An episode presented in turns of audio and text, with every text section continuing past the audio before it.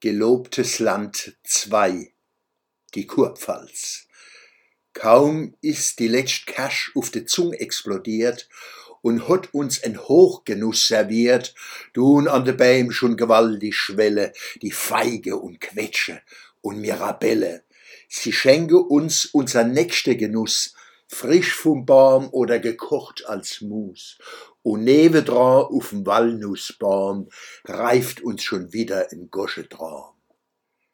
Bei Ausgrabungen wurden Reste von Feigen aus der Zeit 5000 vor Christus gefunden.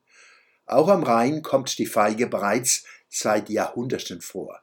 Während in der kleinasiatischen Heimat der Feige die Bestäubung durch Insekten erfolgt, bedarf die Pfälzer Fruchtfeige der Bestäubung nicht.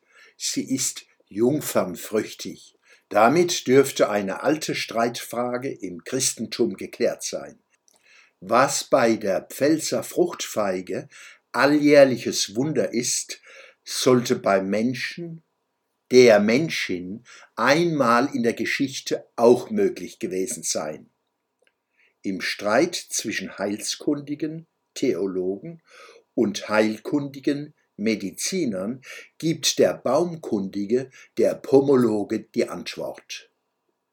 In der Schwöbelblock am Samstag, 1. Oktober 2022, präsentiert Ihnen Susanna Martinez Pfälzer Fruchtfeigen und kocht Feigenmus.